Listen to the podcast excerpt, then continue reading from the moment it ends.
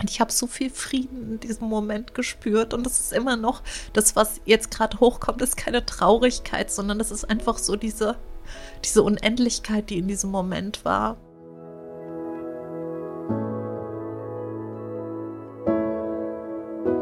Das hier ist kein Podcast, das ist ein Projekt. Ich hoffe, ihr habt einen Augenblick Zeit für mich. Mein Name ist Susanne, ihr kennt mich vielleicht als Frau Beauty lustig vor der Kamera. Die Geschichte, die ich euch jetzt erzählen möchte, die ist leider nicht heiter. Sie handelt nämlich davon, wie ich fast gestorben bin. Und das ist alles andere als leicht für mich, sie euch zu erzählen. Aber es fühlt sich so richtig an und auch wichtig. Gerade jetzt. Ich weiß nicht, wie viele Menschen das erreicht. Aber ich hoffe, die richtigen. Mir ist ganz wichtig zu sagen, dass hier ist keine Schuldzuweisung. Ich nenne keine Namen, weil es mir überhaupt nicht darum geht, Menschen anzugreifen. Es ist mir ganz wichtig, dass ihr wisst, in dieser Geschichte geht es um Krankheit, Sterben, Angstattacken, Depressionen und Einsamkeit. Solltet ihr selbst damit kämpfen, dann fühlt euch von mir in den Arm genommen, aber ihr solltet nicht weiterhören. Wenn ihr während dem Hören merkt, dass es euch zu tief berührt, dann findet ihr zu jedem Zeitpunkt Hilfe in den Show Notes. Ihr sollt wissen, ihr werdet gehört, ihr werdet gesehen und ihr seid nicht alleine.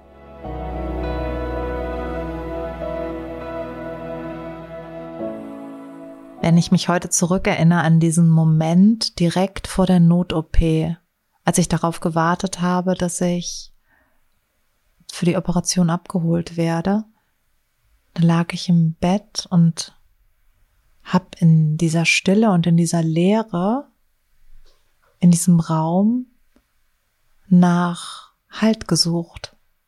Und das Einzige, was es an der Wand gab, war so ein Holzkreuz. Ich weiß ehrlich gesagt gar nicht, warum das immer in Krankenhauszimmern hängt. Vielleicht so als Erinnerung.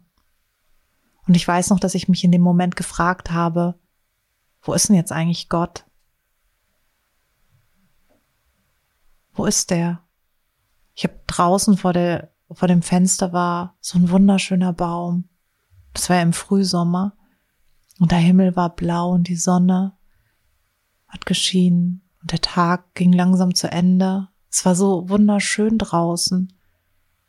Aber in diesem Zimmer war irgendwie gar nicht so, wie ich mir das immer vorgestellt habe. Ich glaube, das ist auch so ein bisschen durch so Hollywood-Filme geprägt. Da denkt man, wenn jemand stirbt, dann sitzen die da alle so ums Bett rum und alle sind schön frisiert und alle haben diese glitzernden Tränen in den Augen und halten noch die Hand und es werden Worte der Liebe ausgetauscht und ich lag da vollkommen einsam und alleine und habe in dieser Leere nach Gott gesucht.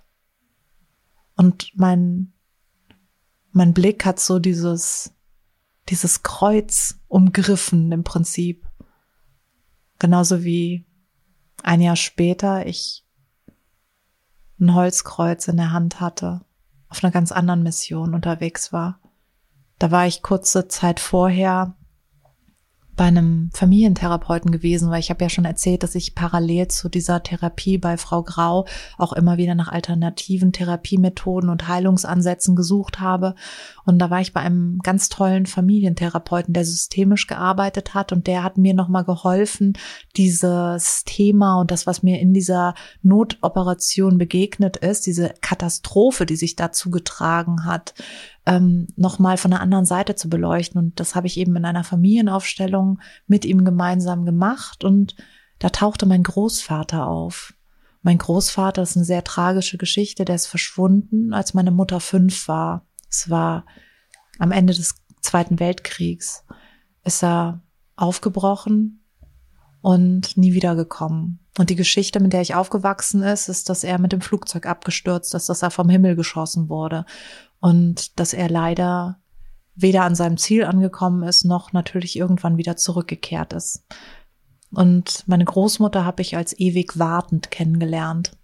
Ich kannte die nur als eine wartende Frau, noch mit dem Ehering am Finger, hat nie wieder irgendeinen anderen Mann kennengelernt oder lieben gelernt oder in ihr Leben gelassen, immer nur auf meinen Großvater gewartet, genauso wie wir alle. Meine Mutter war natürlich durch das, was ihr da widerfahren ist und auch die Jahre, nachdem der Vater verschwunden ist, zu, zutiefst traumatisiert und dieser Schmerz und diese Traurigkeit über diesen Verlust meiner Mutter, der hing so über uns als Familie.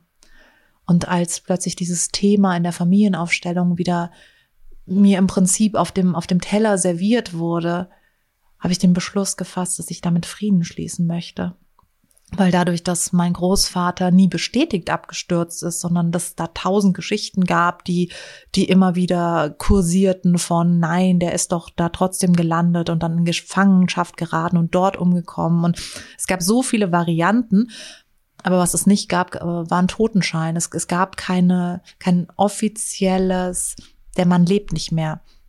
Es war immer ein, naja, vielleicht lebt er ja noch. Vielleicht taucht er ja auf. Vielleicht kommt er an Weihnachten. Was wäre denn, wenn er kommen würde? Immer diese Sehnsucht nach etwas, was einfach nie passieren wird. Und immer dieses, dieses Gefühl meiner Mutter, jetzt wird gleich was ganz Schlimmes passieren. Dieses ganz Schlimme, was mir als Kind widerfahren ist, wird sich immer wiederholen. Und diese Gewissheit, mit der bin ich so aufgewachsen. Und ich glaube, uns hat allen auch ein Ort gefehlt, wo er wo wir ihn betrauern durften. Und ich glaube, dass es für mich wichtig war, dieser, dass dieser Teil meiner Familiengeschichte auch so zum Abschluss kommt. Und deswegen bin ich zum Hill of Crosses ein Jahr nach der, also eigentlich genau ein Jahr nach der Notoperation, bin ich dorthin gefahren. Der ist in Litauen. Das ist ein Berg, der ist über und über mit Kreuzen voll. Da, da stehen große Kreuze. An diesen großen Kreuzen hängen Tausende von kleinen Kreuzen. Es ist wirklich ein, ein Ort. Ich kann nur jedem ähm, empfehlen, das mal zu googeln. Was ist ein Ort, der der ist nicht von dieser Welt. Das ist absurd, wie krass der aussieht, als hätte, hätte sich das irgendwie Tim Burton ausgedacht. Das ist eine wirklich krasse Location und ich hatte den hunderte von Malen irgendwo gesehen in Zeitschriften, in so Geo-Travel-Magazinen und dachte immer, was ist das denn für ein Ort? Und der hat mich wie magisch angezogen. Und diese innere Stimme nach der Familienausstellung hat mir richtig gesagt, geh dahin, dort wird er seinen, seinen Frieden finden. Ich habe meiner Mutter damals davon erzählt und hat sie gemeint, das ist unweit von der Stelle, wo er angeblich abgestürzt ist. Und das war wie, wie eine, fast wie eine Offenbarung, weil ich mir dachte, so krass, ich denke an diesen Ort und ich habe dieses Bedürfnis, ihm dort ein Kreuz aufzustellen. Und, und das ist auch noch die Stelle, wo, wo er verschwunden ist. Und auf jeden Fall habe ich mich auf diese Reise begeben und ich erinnere mich genau, ich hatte in meinem Kopf eine Vorstellung von diesem Ort, aber der war so gewaltig schön und es war so ein klarer Tag mit blauem Himmel und Vogelgezwitscher. Und dieser Berg liegt in so einem Niemandsland. Das ist ein kleiner Hügel im Prinzip. Und wir sind da lang gefahren und mein Mann meinte dann so, guck mal da, da ist er schon. Und die Demut und die Dankbarkeit, die ich in dem Moment gespürt habe, an diesem Ort sein zu dürfen, war so riesengroß und ich hatte mein Holzkreuz in der Hand und bin über diesen Hügel gelaufen und habe nach einem Ort gesucht für meinen Opa. Und hab so richtig mich leiten lassen von dieser Stimme, die ich so lange nicht mehr gehört hatte, die aber ganz klar da war und mich geführt hat. Und es war so schön im Dialog mit dieser inneren Stimme zu sein. Und ich hatte irgendwann einen Ort auf diesem Berg gefunden. Der war ein bisschen versteckt unter so einem Zweig von einem Baum, weil ich mir dachte, da kriegt er genug Sonne. Aber es ist auch Schatten und es ist auch Schutz, wenn es regnet. Da hat das gut. Und dann habe ich wie so eine kleine Zeremonie für ihn gemacht und habe das Kreuz dahin gehängt und habe Worte gesprochen. Ich habe ihm von seiner Tochter erzählt und ich habe ihm ein bisschen von mir erzählt ich habe ein bisschen erzählt, was er alles verpasst hat oder vielleicht von der anderen Seite beobachten durfte, weil wir ja auch nie wus wirklich wussten, wann er gestorben ist. Und ich habe so viel Frieden in diesem Moment gespürt und das ist immer noch das, was jetzt gerade hochkommt, ist keine Traurigkeit, sondern das ist einfach so diese diese Unendlichkeit, die in diesem Moment war. Da war nichts außer so einem ganz tiefen Frieden und so einer Zuversicht.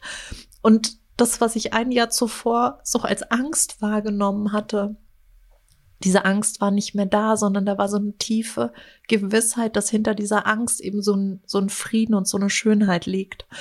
Und als ich das Kreuz hingehängt hatte und angefangen habe zu sprechen, kam ein Schmetterling und ist genau auf seinem Kreuz gelandet. Und er saß da einfach, während ich gesprochen habe. Und es mag sich cheesy anhören, aber ich wusste einfach in diesem Moment, dass es ein Zeichen ist.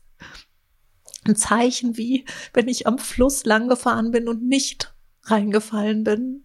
Da gibt es etwas, was auf uns aufpasst. Und egal wie wir das benennen wollen, es ist da. Und ich glaube, wir müssen es nur zulassen. Und genauso wie ich am Fluss auf meine innere Stimme gehört habe als Kind und darauf vertraut habe, dass ich den Weg weiß, habe ich eben auch in diesem Moment darauf vertraut, dass ich ganz genau weiß, wo sein Ort ist und was ich sagen soll. Und das sind die Momente, in denen wir nicht an uns zweifeln. Und das ist ganz wichtig, dass wir die für uns herstellen. Und ich weiß, dass das absolute Juwelen sind und dass das uns nicht jeden Tag begegnet.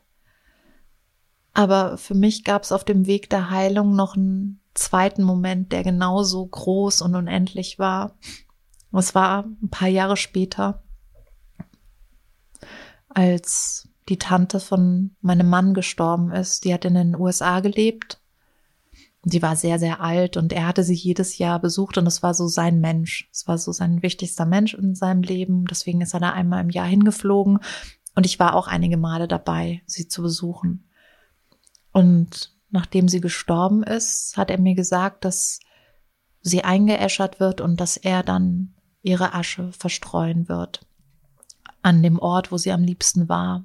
Und es war so ein Gebiet im Meer, direkt in, in Florida am Strand oder halt so in der, in der Gegend dort. Und wir waren dann im Bestattungsinstitut und haben sie abgeholt. Wir haben sie in so einer kleinen, das war im Prinzip so eine, so eine Papierbox, in der wir sie mitbekommen haben. Und als ich da saß und wir auf die Asche gewartet haben, habe ich wieder das Holzkreuz an der Wand gesehen. Das ist wie so ein Zeichen. Und ich kann schon verstehen und ich, ich kann wirklich verstehen, dass es Menschen Trost spendet, jetzt im Nachhinein, weil das wirklich sich so, so durchgezogen hat durch all diese Heilungsmomente, dass da immer irgendwie dieses Kreuz war, das war wie so, peace, alles cool.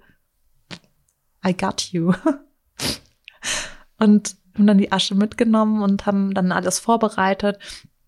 Und es war, wir wollten das, es war uns ganz wichtig, dass das bei Sonnenaufgang stattfindet weil das für sie auch immer so eine Zeit war, in der sie gerne ähm, an diesem Strand spazieren gegangen ist. Und wir sind dann kurz bevor die Sonne, das geht ja relativ schnell. Also bevor ich das erste Mal in meinem Leben so einen Sonnenaufgang beim am Meer erlebt habe, dachte ich immer, ach, das dauert dann ewig. Aber wenn das so anfängt, dann dann platzt das ja so richtig vor, vor lauter Freude und die Sonne geht so ganz ganz schnell auf. Also das war mir vorher nie so klar, dass das so schnell geht. Deswegen musste es natürlich auch schnell gehen. Und wir sind dann, das war fast noch so dunkel, als wir, als wir gestartet sind und dann raus ins Meer gefahren sind. Und ich muss ganz ehrlich gestehen, dass ich aus vielen Filmen immer so ein bisschen dieses Horrorszenario hatte, dass wenn der Wind bläst und dann die Asche irgendwie aufgegriffen wird, dass wir die dann am Ende überall hängen haben. Und wollte das natürlich nicht thematisieren, weil das das Gegenteil ist von ähm, respektvoll, wenn man sowas anspricht. Und mein Mann war sehr ergriffen, weil das, wie gesagt, seine Lieblingstante war. Und er hat mich dann im Vorfeld darum gebeten, dass ich ähm, ein paar Worte spreche, dass ich im Prinzip sowas wie ein Gebet spreche und so eine kleine Zeremonie abhalte. Und dadurch, dass ich sie jetzt nicht so gut kannte, habe ich auch gemeint, klar, das ist überhaupt gar kein Problem, das mache ich.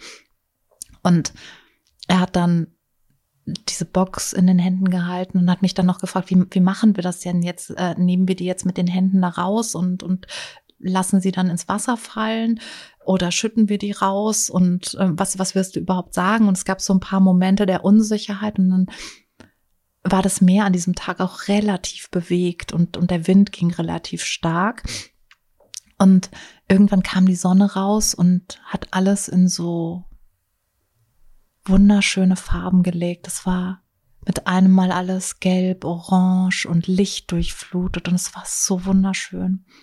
Und wir haben dann angefangen, diese Box zu öffnen. Und ich habe noch das Meer angeschaut und dachte mir so, oh, das ist so unruhig. Da war, da war so eine, so eine Energie und so eine Kraft. Und in dem Moment, wo wir angefangen haben, die Asche ins Meer fallen zu lassen. Die ist so wie so, wie von so einer Sanduhr. Wenn, als wenn das Leben eine Sanduhr wäre und der Sand ist so, so durchgerauscht. Das war so das Bild, was ich in dem Moment hatte. Und ich wollte was sagen, aber meine Stimme war weg. Ich konnte keinen Ton mehr von mir geben. Ich war so demütig in dem Moment, weil dieser große Ozean vor mir war und alles war Licht durchflutet. Und in dem Moment, wo die Asche da so rausgerieselt ist, ist das Meer ruhig geworden. Ich weiß nicht, ob das was damit zu tun hat, dass vielleicht vor Sonnenaufgang der Wind stärker ist, als wenn die Sonne hoch. Ich weiß es nicht, aber es ist, es war Stille. Und das Meer hat es war wie so ein kleiner Strudel, als hätte das Meer sie in Empfang genommen. Als hätte das Meer auf sie gewartet. Und alles war so schön und unendlich. Es gab, ich habe kein Land mehr gesehen, ich habe keinen kein Horizont, das war alles wie eins. Die Sonne hat auf, sich auf dem Meer gespiegelt und überall waren diese vanilligen Gelbtöne. Und in diesem unendlichen Gelb und in dieser unendlichen Schönheit ist sie gegangen. Wir haben sie wie nach Hause gebracht. Und das war der zweite Moment, in dem ich auch wieder gesehen habe, hinter all dem Chaos, hinter all dem Schmerz, hinter all dem, was wir teilweise mitmachen und so tapfer aushalten, ist immer diese Unendlichkeit und diese Schönheit, die Platz und Liebe und Bedingungslosigkeit für uns alle hat.